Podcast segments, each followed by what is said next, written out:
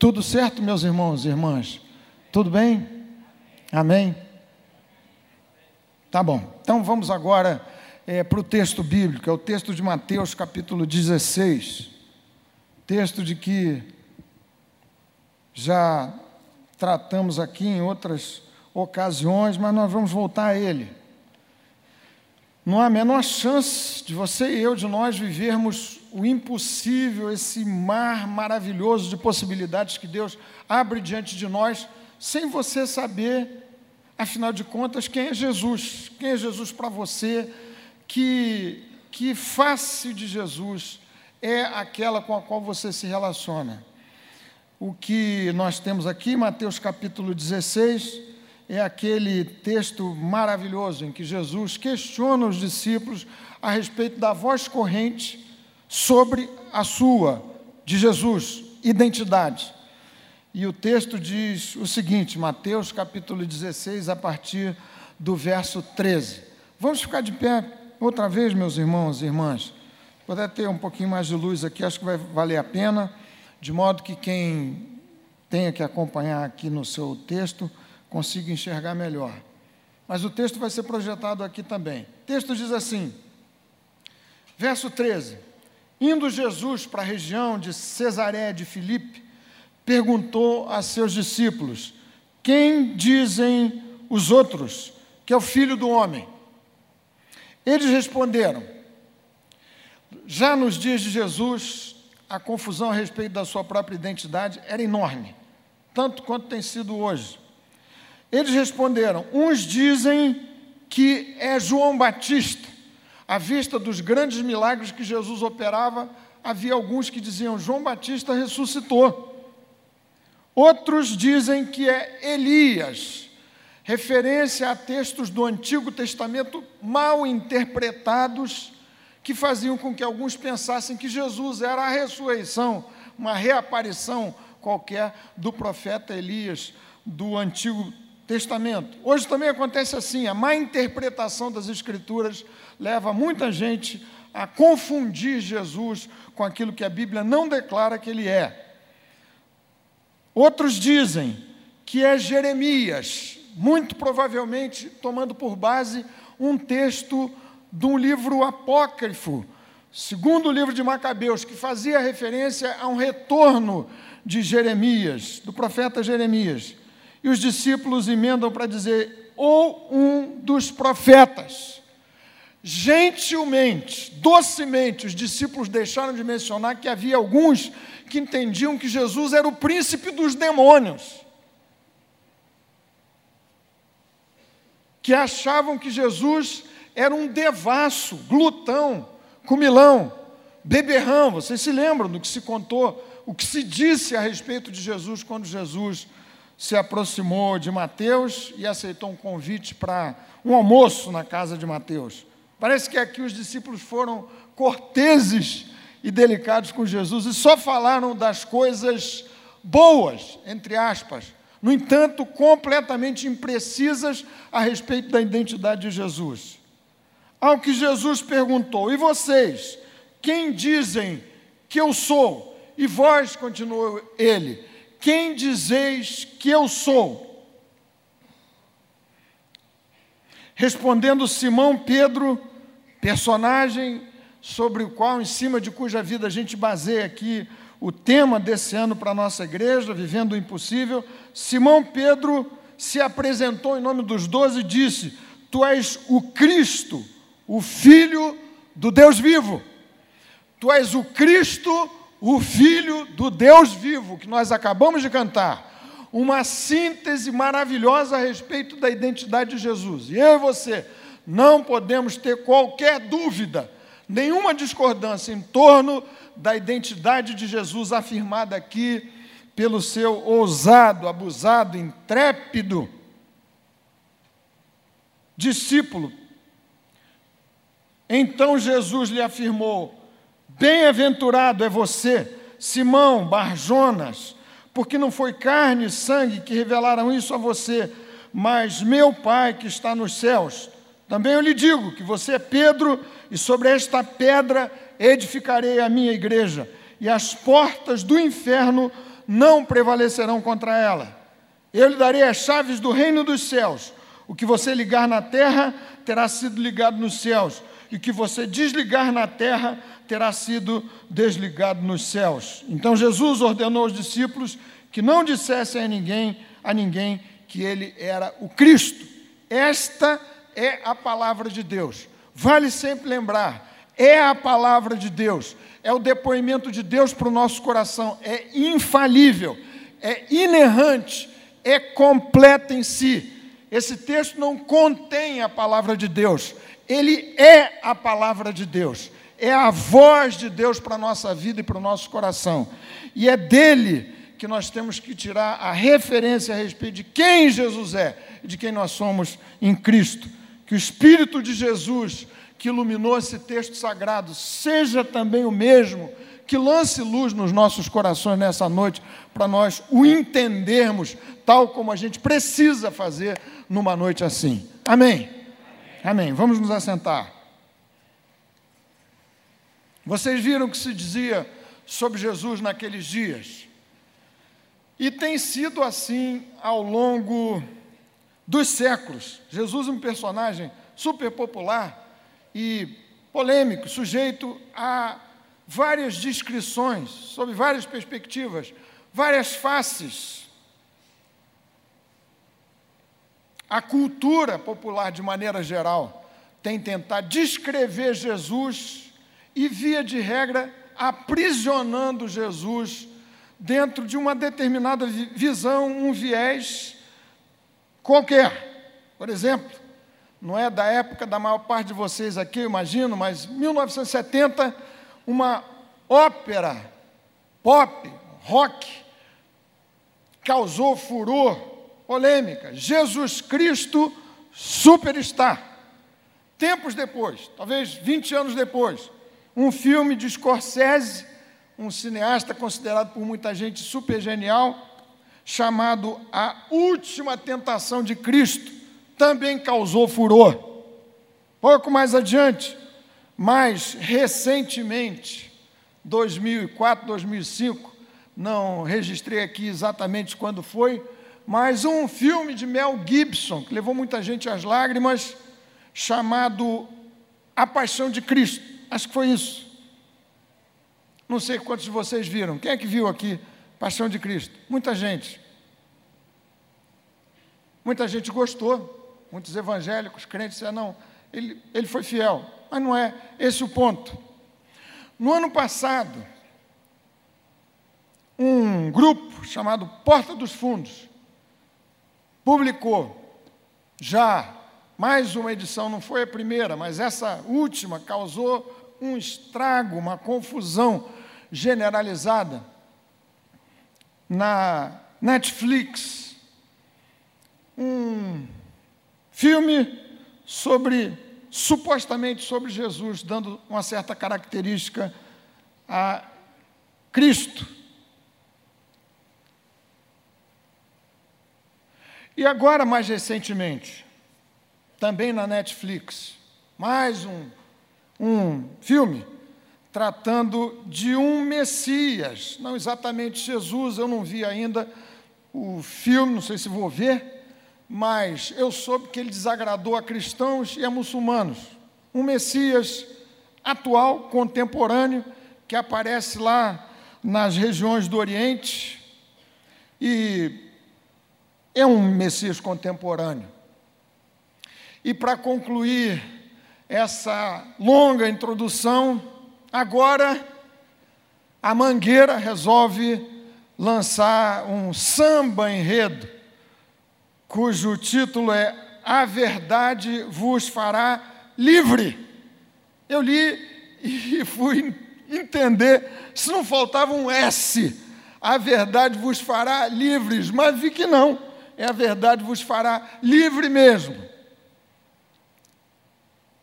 se apropriando desse personagem extraordinário bíblico, nos seus termos e segundo a sua própria consideração. Esse é mais um foco de acaloradíssimas discussões em torno da pessoa de Jesus. Mas afinal de contas, qual é a verdadeira, vale dizer, não uma entre várias, a verdadeira identidade de Jesus, segundo o registro da Sua palavra? Esse texto não esgota tudo que há por dizer, e a Bíblia diz a respeito de Cristo e da Sua obra redentora. Mas é uma síntese maravilhosa e se a gente entender um pouco do que o Espírito Santo fez registrar aqui, já a gente terá crescido bastante nessa caminhada com Jesus. O verdadeiro Jesus, o Jesus da Sua palavra. Aqui, Pedro, nesse diálogo com Jesus, na verdade, os doze com Jesus, discutem sobre quem é Cristo.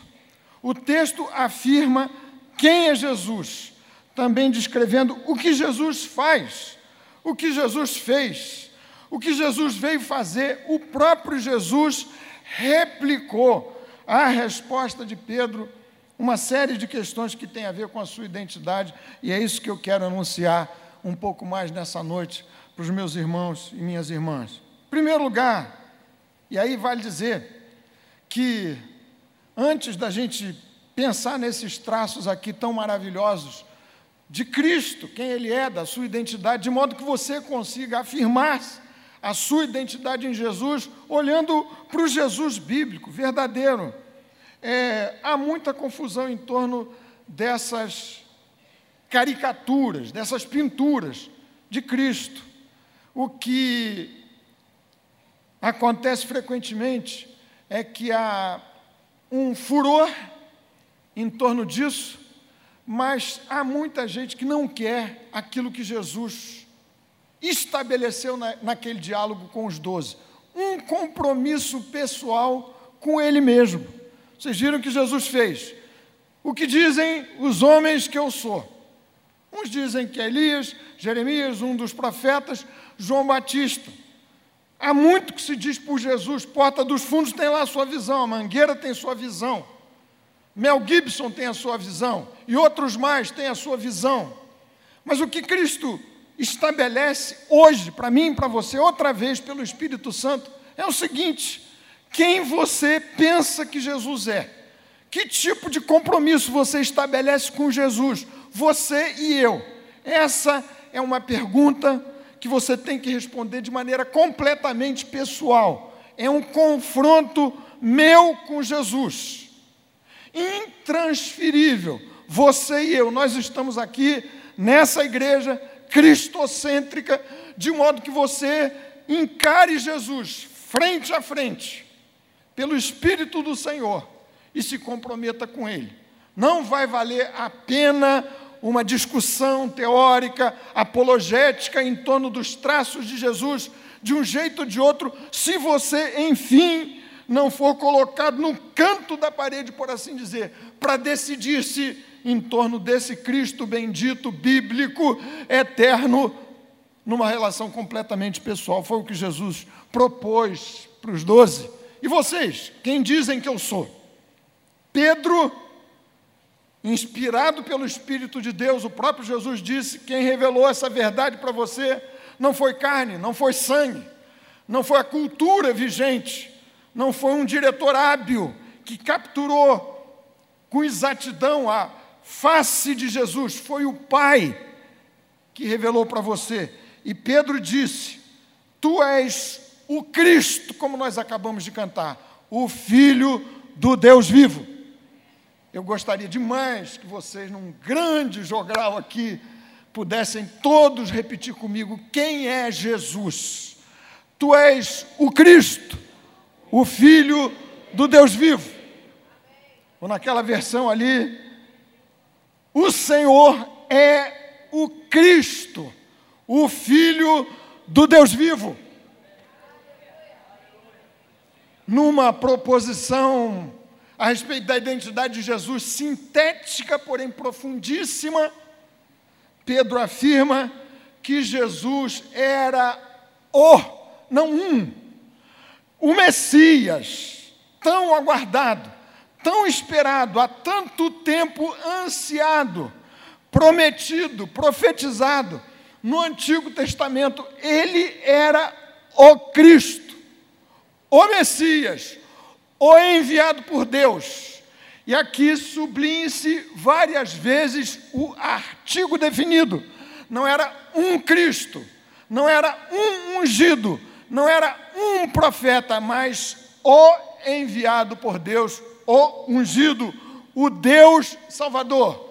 Nos termos do Evangelho de João, capítulo 1, este é o unigênito, o Deus unigênito. Encarnou-se na pessoa do Senhor Jesus Cristo. Pedro, naquele sermão extraordinário, diante das autoridades de Jerusalém, depois de uma cura milagrosa de um paralítico, afirmou, registro em Atos capítulo 4, verso 11, verso 12. Pedro diz assim, cheio do Espírito Santo, ousadíssimo, um simples pescador, sem nenhuma instrução, cheio do Espírito de Deus. Ele disse: Este Jesus é a pedra que vocês rejeitaram. E não há salvação em nenhum outro, porque debaixo dos céus não existe outro nome pelo qual devamos ser salvos. Ele é ungido, ele é o Salvador o Deus bendito, o esperado, o singular Salvador, significa dizer, ele é único, ele não é um a mais. Visitei recentemente, prazer, privilégio, que Deus me deu, junto com a Moniquinha. Viajar com a Moniquinha é uma maravilha, bênção total. Viver com essa mulher, ela deve estar aqui Está aí? Está lá. Lindona como sempre. Depois eu sei que ela vai me chamar a atenção e vários de vocês talvez não me chamem a atenção por é, gentileza. Tem gente que deve estar dizendo assim, ou fala da Moniquinha ou fala do Flamengo, mas é claro, são assuntos ambos excelentes para ilustrarem aqui a matéria do meu sermão. Visitamos Istambul, Entramos, já não me lembro mais o nome, como eu vou guiado por ela, que sabe tudo de tudo, eu vou na fé, na benção, mas numa uma das principais mesquitas lá de Istambul. Eu fiz questão de pegar tudo quanto era material grátis que lá havia, em exposição.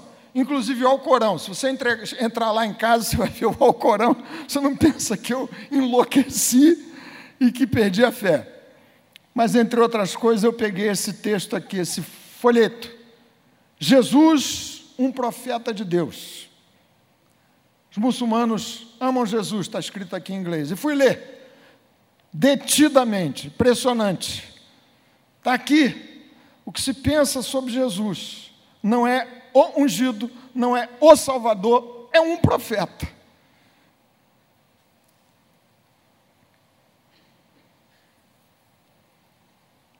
Nesses tempos, como já lhes citei, tem havido, como ao longo da história tem havido, a tentativa diabólica infernal de aprisionar Jesus segundo determinados ideários políticos, ideológicos ou da própria cultura vigente.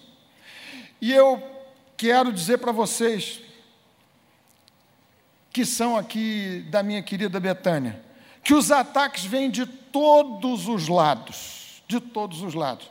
O diabo ataca pela direita e pela esquerda, pelo centro também. No começo do século passado, um certo evangelho, aliás, do que pastor John Stott trata aqui nesse texto, apareceu fruto de uma interpretação liberal das Escrituras Sagradas, um desastre enorme, mas construindo o chamado evangelho social, confundindo as coisas, como se o reino de Deus fosse o estabelecimento de um projeto sociopolítico. E mais ainda, entendendo aqui e acolá que esse seria um projeto que se poderia implantar por homens que não nasci, não tinham nascido de novo. E ao longo dos anos tem sido assim.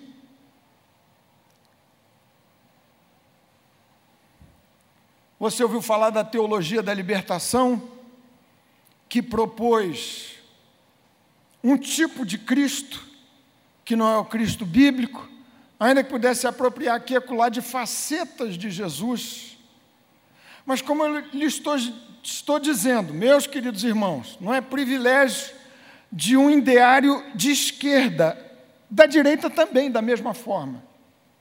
E que me assusta, e que acho que tem que fazer a gente pedir a instrução do Espírito Santo, é que, sem dúvida, há grupos aqui e ali, o tempo todo, à esquerda e à direita, tentando se apropriar de um Jesus que não é o Jesus bíblico. O enredo da mangueira é uma reação a uma proposta do governo que o tempo todo lança mão de um verso bíblico, João capítulo 8, verso 32. E conhecereis a verdade, a verdade vos libertará, só que um texto mal usado. E o que aqui e ali se tem dito, em cima desse texto, para apoiar um projeto em ideário político, é o que a teologia da libertação fez, é o que o evangelho social fez com o sinal trocado.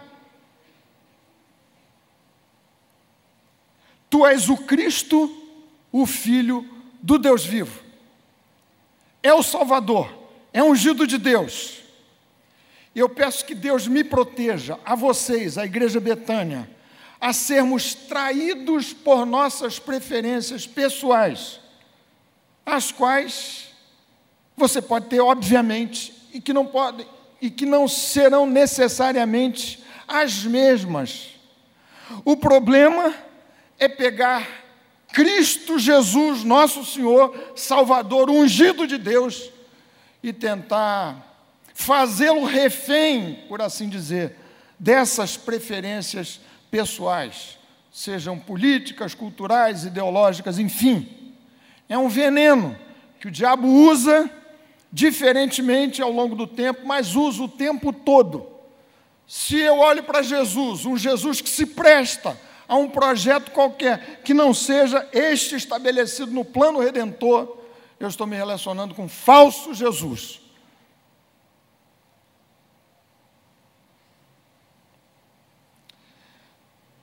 Fico pensando se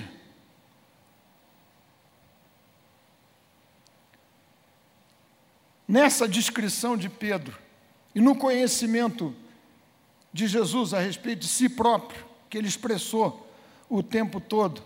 Caberia a composição do colégio apostólico tal como Jesus o compôs.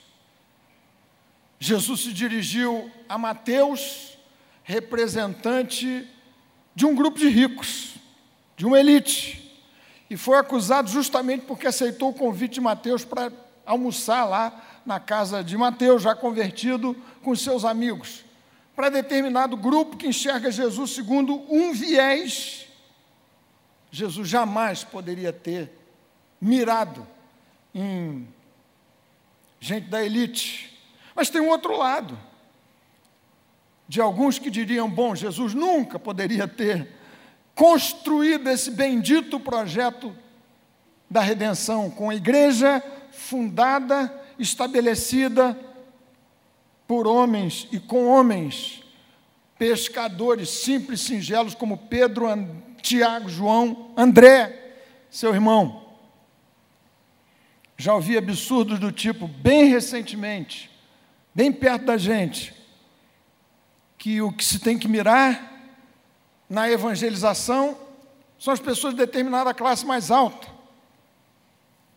Porque eles é que vão fazer diferença no Brasil. Sempre que Jesus se torna refém. É claro, estou colocando aqui entre aspas. Da sua visão, qualquer que seja ela, das suas preferências político-partidárias, culturais, escapando da definição bíblica, a gente corre um risco tremendo, enorme, de trabalhar, de elaborar em erro. Assim como aqueles trabalhavam naqueles dias. Elias, João Batista, Jeremias, um dos profetas, aqui, muçulmanos tratando com toda a doçura e docilidade de Jesus.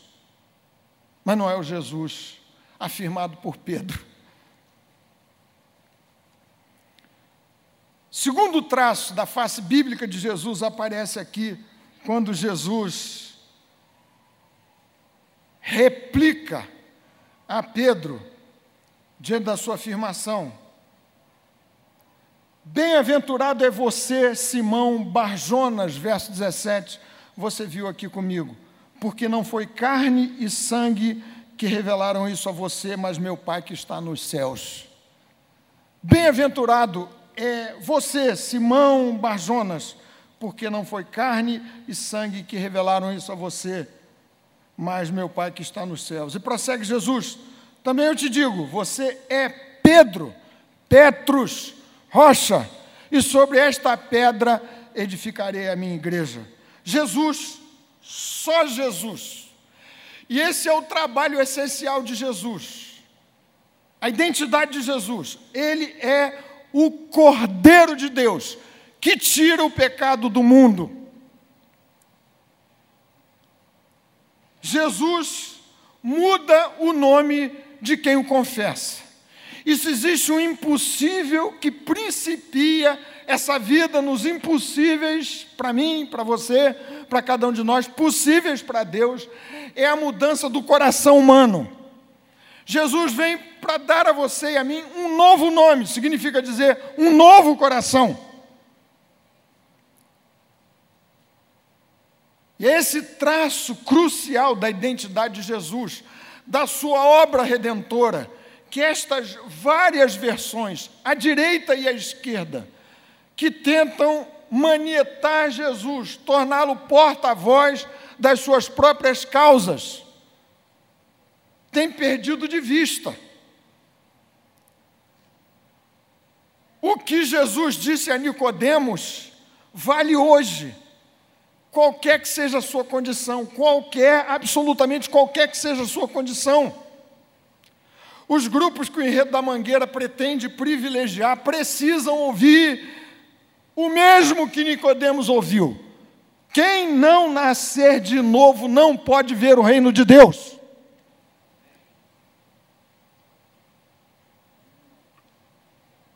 Os grupos que se têm valido do Evangelho para fazer afirmações toscas que não se enquadram no Evangelho de nosso Senhor Jesus Cristo, inclusive usando um termo destes, a verdade é Jesus, não é um projeto de um governo, fosse ele qual fosse.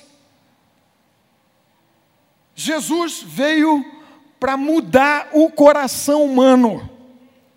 E essa tentativa insana, novamente, que varre os espectros políticos todos, de se implantar um novo tempo, pela via de fora para dentro, cristianizando a sociedade na marra, de fora para dentro, não vai funcionar, não é o projeto de Jesus.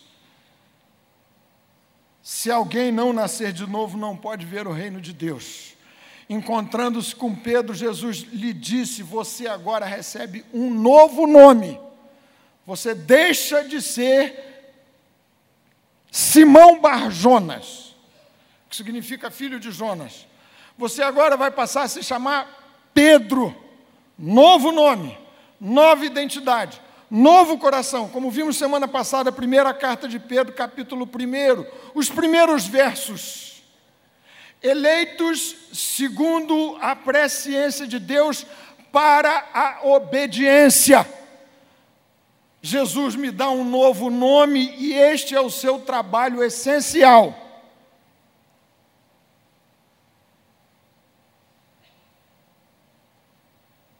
Qualquer que seja a sua preferência, a minha, nossa, você e eu precisamos de um encontro com Jesus, o Salvador. O Salvador. Você pode ser de que raça for. Você pode ser de que partido for, ou eleitor, de nenhum partido.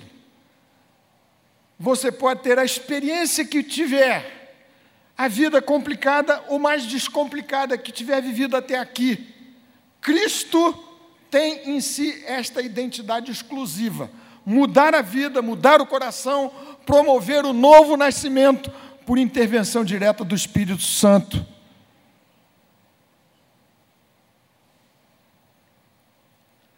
Felizes, disse Jesus para Pedro, os que recebem do Espírito de Deus essa compreensão de que estão diante do Salvador Jesus, do bendito Salvador. Eu não quero aqui dizer que não haja desdobramentos morais e éticos do fato de, de você se encontrar com Jesus, mas é claro, agora, sempre que essas bandeiras assumem o lugar do papel central no plano redentor da pessoa de Jesus Cristo, a gente tem problemas. Eu estou lhes falando isso porque tenho orado intensamente pedindo a Jesus e ao Espírito do Senhor que nós não nos percamos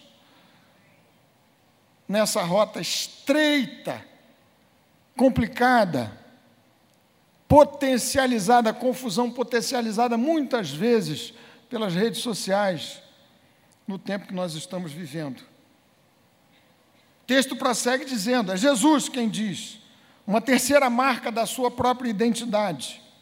Sobre esta pedra edificarei a minha igreja. Jesus é Ele, Jesus, só o fundador e o edificador da igreja.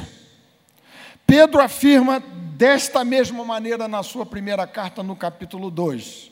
Este Jesus é a pedra angular, a pedra fundamental, a pedra de esquina, junto com o fundamento dos apóstolos, ou seja, nos termos em que a palavra de Deus, a identidade de Jesus nos foi passada por inspiração do Espírito Santo pela voz apostólica.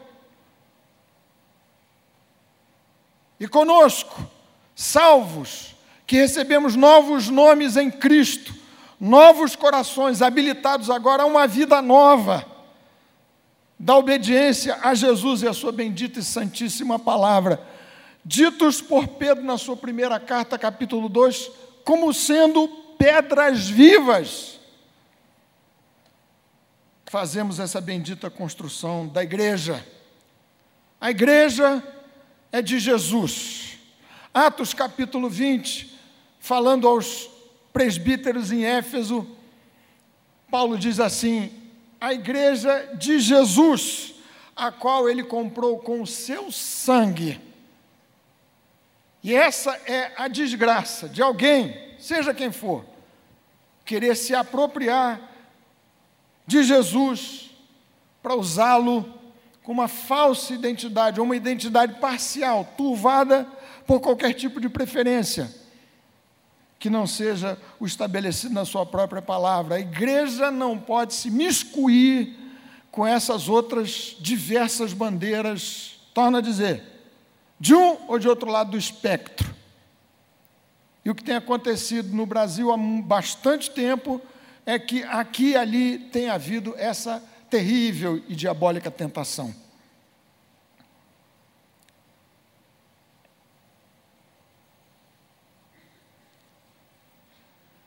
Jesus é quem fundou a igreja. Pensar em crente desigrejado é pensar numa enorme contradição. Se Jesus é o fundador da igreja, é quem criou a igreja, é quem formou a igreja. Se você tem um encontro com Jesus, se Jesus dá a você um novo coração, um novo nome, como é que você pode achar que é possível viver com Jesus sem viver na comunhão da igreja? O termo igreja, traduzido aqui para o nosso português, se repete mais de cem vezes no Novo Testamento, especialmente no livro de Atos, na carta aos Coríntios, primeira carta, e no livro de Apocalipse eclésio, eclesia, que significava tecnicamente a reunião dos habitantes legalmente emancipados, capazes de votarem as leis de uma determinada cidade, da polis. No Novo Testamento, esse termo bendito é apropriado pelos apóstolos, pelos discípulos de Jesus, como sendo o próprio Jesus essa comunhão bendita dos que foram redimidos pelo seu sangue. E aqui é um conceito teológico fundamental que eu já lhes expressei daqui, você deve conhecer. Existe uma grande diferença entre igreja invisível, essa que só o Espírito de Jesus identifica e que aparece na forma dos frutos do Espírito, e a igreja visível. Os conjuntos não são iguais, necessariamente. Há igrejas visíveis que podem não ter nada da igreja invisível. Há igrejas visíveis ajuntamentos em nome de Jesus, que podem ter muito mais da igreja invisível. Não basta fazer as afirmações exatas a respeito de Jesus. É preciso se comprometer com esse conteúdo que dá conta da sua própria identidade. Você sabe, exatidão a respeito de quem é Jesus, até na boca do demônio. Ele sabe muito bem quem é Jesus. Mas não se dispõe a obedecer a Jesus, não rende a sua vida a Jesus. Você se lembra, eu já citei daqui, mas é um texto curiosíssimo, impressionante. Paulo evangelizando na cidade de Filipos. E uma mulher possessa de um espírito maligno, adivinhadora, vai seguindo durante dias. Paulo e os seus colegas evangelistas ali, afirmando com precisão aquilo sobre que Paulo falava. Esses homens são servos do Deus Altíssimo e vos anunciam o caminho da salvação. E Paulo, incomodado com aquilo, expulsou o demônio e acabou com aquela conversa toda. Não basta fazer a afirmação certa de quem é Jesus. A questão é saber se você e eu, se nós, como igreja do Senhor, nos comprometemos com essa bendita, maravilhosa, singularíssima identidade. Ele é o seu Salvador, é o meu Salvador. É o Deus que me concedeu um novo nome pelo Espírito Santo, um novo coração, uma nova vida, que se coloca acima de todo tipo de preferência, de todo tipo de formulação cultural, que pode ter o seu lugar, o seu valor, mas não é daí que virá o meu nome e a minha identidade. Jesus funda e estabelece a igreja, para me inserir no plano desta bendita e gloriosa comunhão. E a igreja, torna a lhes dizer, não pode perder a sua voz profética, a sua independência profética. Ela não pode ser usada por políticos de qualquer matiz você sabe, a visão política é se aproximar não dos evangélicos, especialmente agora no Brasil, em que nos estamos tornando majoritários. Não é se aproximar do evangelho de Jesus, é se aproximar do eleitorado evangélico. Isso vale para qualquer tipo de político, de qualquer área. E a igreja não pode pagar esse preço, esse custo, carregar consigo esse ônus.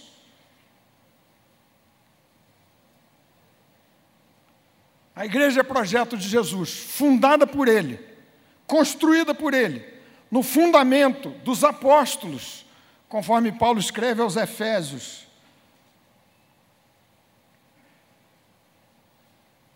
Quarta marca é que Jesus diz assim para Pedro: Eu vou dar a você as chaves do reino dos céus. O que você desligar na terra terá sido desligado nos céus, o que você ligar na terra terá sido ligado nos céus. Jesus, no plano redentor, usando o elemento vital e central da composição da igreja invisível, me inseriu como agente decisivo na consecução do plano redentor. Ligar e desligar significa pregar a palavra de Deus, que tem esse poder de ligar gente a Jesus, ao céu, desligando-os automaticamente do inferno. É a pregação da palavra que liga e desliga, assim como a disciplina que a igreja precisa aplicar. Mas é, é a pregação da palavra, é o avanço do reino de Deus. Jesus me inclui, a mim e a vocês, nessa bênção extraordinária de fazermos parte da igreja como pedras vivas, os que constroem com Jesus os que são seus colaboradores. Existe um papel que Deus, que Jesus designou para você e para mim, que só você e eu podemos executar. Se eu não executar o meu quinhão nesta obra, ninguém vai executar. Sentido de igreja, os que são chamados para fora. Você está sendo chamado para ser um agente de propagação da identidade de Jesus, esta bíblica, não a da mangueira, não a do governo instalado, não a do evangelho social de um século atrás, a bíblica, a bíblica, Jesus ungido, o Salvador. Você precisa ser esse agente, eu preciso ser esse agente. E há muito que fazer nos campos do lado de fora e também aqui nessa nossa vida eclesiástica. A igreja avança com o trabalho de muita gente que serve voluntariamente. Aliás, sugiro que você leia, por favor, fui eu que escrevi, mas eu peço que você dê um tempinho para ler na nossa, no nosso boletim de hoje, uma pastoral sobre os dramas, as dores, as lutas dos voluntários que servem na igreja. Muita gente que tem servido, que tem compreendido que Jesus lhe indicou um papel especialíssimo nessa construção bendita da igreja, começa a se envolver com os negócios da igreja local e o fusível queima. Você sabe para que serve um fusível, né? É um instrumento de defesa do equipamento principal, é para queimar quando existe uma sobrecarga na rede. O problema é que você trabalhando, servindo, como instrumento, reconhecendo que essa é uma face de Jesus importantíssima. Conta com você, conta comigo, pedras vivas, como com Pedro, com os apóstolos, na construção e na edificação da igreja. Você não pode ficar o tempo todo de fusível queimado. Fusível, quando queima, você vê qual foi o problema na rede e troca e avança.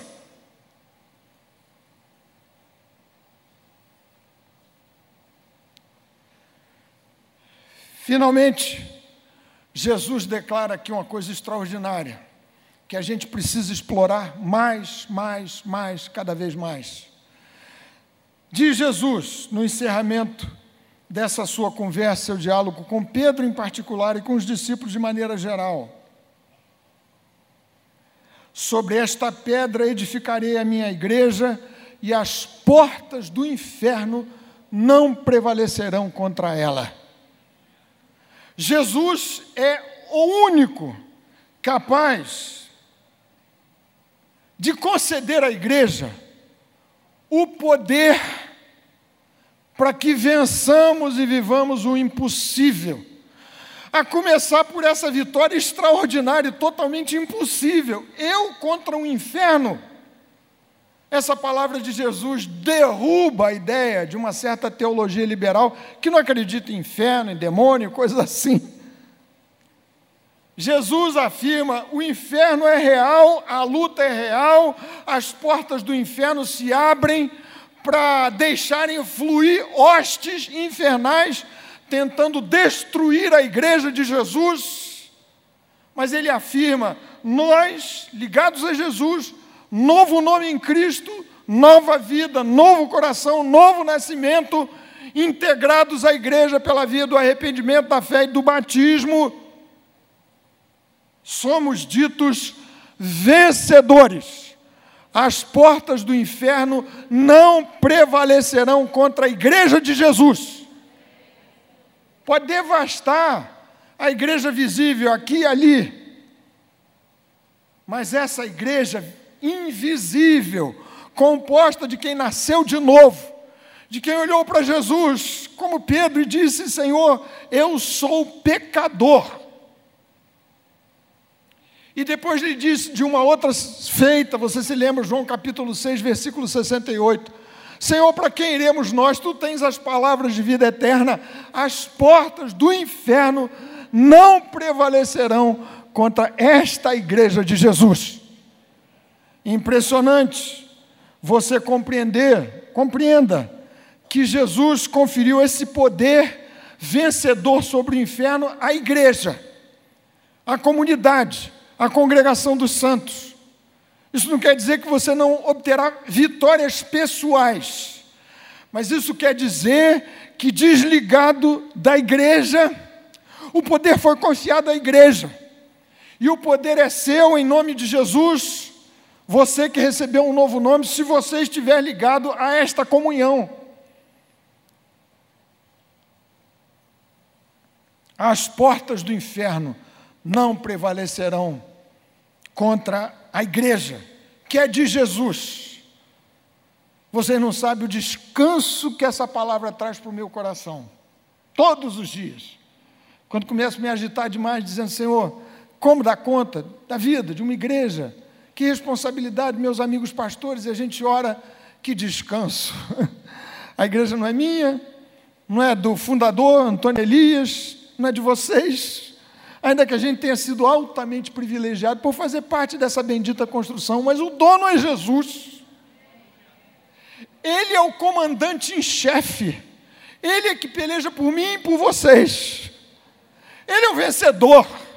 Ele é ungido de Deus. E se eu posso dizer pelo Espírito Santo, eu sou dele, ele é meu, esta é uma vitória que me foi transferida na cruz do Calvário e na ressurreição. As portas do inferno não prevalecerão contra a igreja, vale dizer, contra mim e contra vocês que foram pelo Espírito de Jesus, pelo seu sangue, inseridos nessa bendita e dulcíssima comunhão. Louvado seja o nome do Senhor. Amém. Amém. Vamos ficar de pé, meus queridos irmãos. Amém. Amém.